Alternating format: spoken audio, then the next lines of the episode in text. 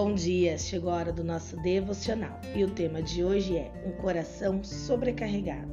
A palavra está em Salmos, capítulo 61, versículo 2, e diz assim: Dos confins da terra clamo a ti, com meu coração sobrecarregado. E o que podemos aprender com esse versículo de hoje?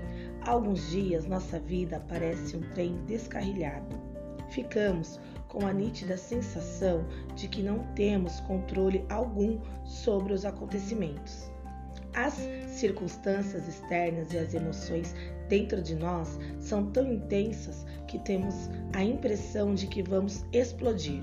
Mas olha só, felizmente, nosso Deus tem poder para fazer qualquer coisa, até mesmo mudar nossos sentimentos e nossas circunstâncias mesmo quando nos sentimos sobrecarregados, quando parece que não vamos suportar.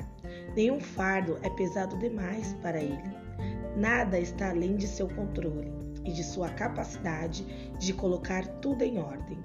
O salmista passou por momentos parecidos e escreveu: Meu inimigo me perseguiu, derrubou-me no chão e obrigou-me a morar em trevas, como as do túmulo. Vou perdendo todo o ânimo Estou tomado de medo. Salmos 143. Mas, olha só, seu discurso não terminou aí. Ao ler o salmo todo, você verá que ele dirigiu todas as suas súplicas ao Senhor, ciente de que Deus o preservaria por amor a seu nome. Quando sentir-se sobrecarregado, faça como salmista, presente ao Senhor. Coloque diante do Senhor tudo o que está passando em seu coração, crendo que Deus está no controle, crendo que seu Deus não é apenas o Todo-Poderoso, mas é aquele que deseja remover seus fardos e ajudá-lo a alcançar voo. Amém? Vamos orar.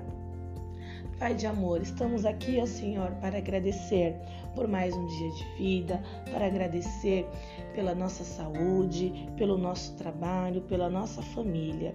Muitas vezes, ó Pai, nos sentimos sobrecarregados, pedimos perdão por conta disso, porque nós somos falhos, somos humanos, mas sabemos que na tua palavra podemos encontrar consolo e renovação.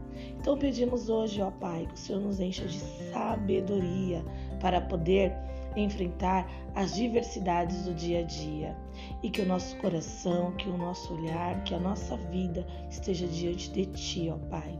Por isso que oramos e agradecemos em nome de Jesus. Amém. Bom dia!